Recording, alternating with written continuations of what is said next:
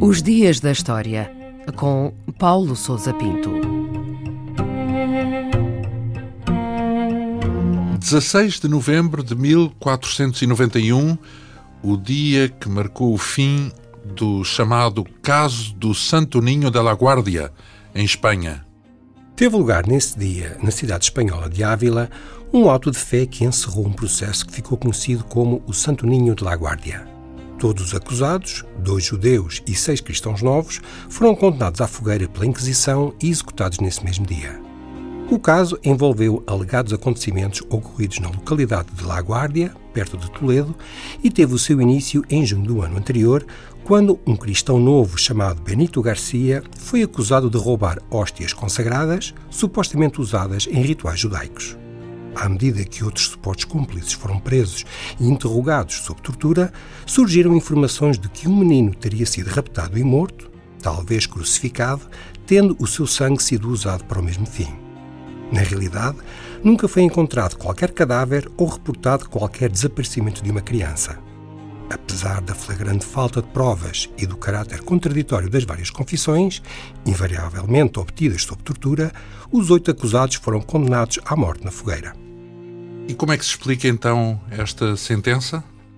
O caso do menino de La Guardia constitui o exemplo mais relevante do que habitualmente se designa por libelo de sangue, ou seja, a crença, baseada em rumores, histórias apócrifas e difamações, de que os judeus raptavam e assassinavam crianças a fim de utilizarem o seu sangue nos rituais da Páscoa judaica.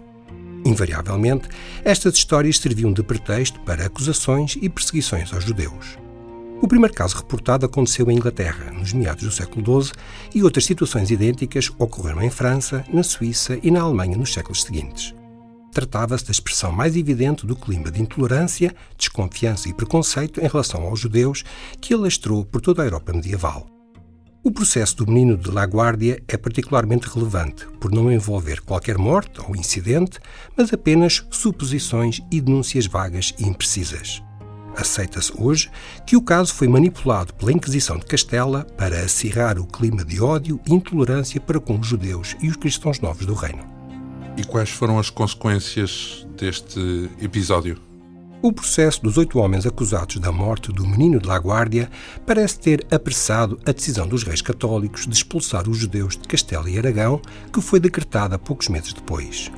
O seu impacto mais importante, porém, ocorreu a um nível diferente, uma vez que rapidamente se espalhou a história do menino raptado e crucificado pelos judeus que usaram o seu sangue para celebrar rituais religiosos e desprezar a religião católica.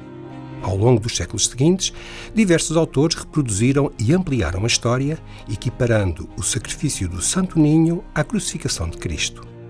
A lenda foi integrada no folclore e nas tradições populares de La Guardia.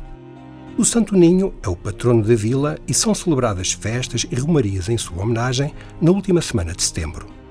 Noutras paragens, nomeadamente na Rússia, na Síria e noutros países do Médio Oriente, os mitos antissemitas do libelo de sangue continuam a ser divulgados e difundidos como verdades históricas, apesar de a sua falsidade estar comprovadamente atestada pelos historiadores.